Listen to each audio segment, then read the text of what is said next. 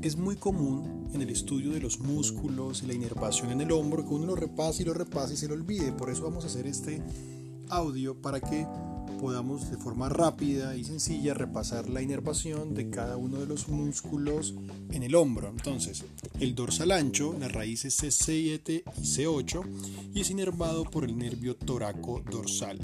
El trapecio por raíces C2 a C4 y está inervado por el espinal accesorio. Deltoides C5, C7 por el axilar, el pectoral mayor C5T1, pectoral medial y lateral, nervio pectoral medial y lateral, el músculo esternocleidomastoideo por las raíces C2 a C4 y es inervado por el espinal accesorio, el supraespinoso y el infraespinoso tienen raíces C5, C6 y están inervados por el nervio supraescapular, el redondo menor C5, C7 por el axilar, el subescapular por la raíz C5 y es inervado por el nervio subescapular superior e inferior, el cerrato anterior, raíces C5, C7 por el torácico largo, el elevador de la escápula, el músculo elevador de la escápula por las raíces C3 a C5 y está inervado por el espinal y dorsal escapular, el romboides por raíces C4 a C5, inervado por el dorsal escapular,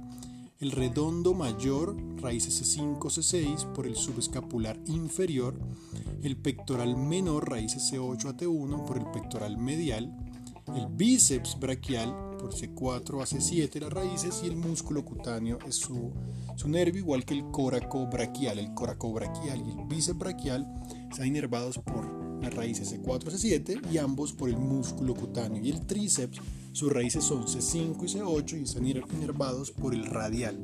Entonces, para recordar, el nervio axilar inerva el deltoides y a su paso por el espacio cuadrilátero da una raíz para el redondo menor. ¿sí?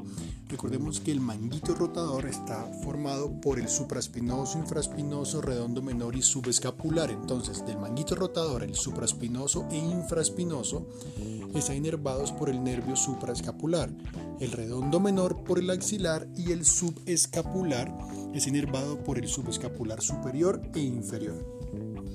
thank you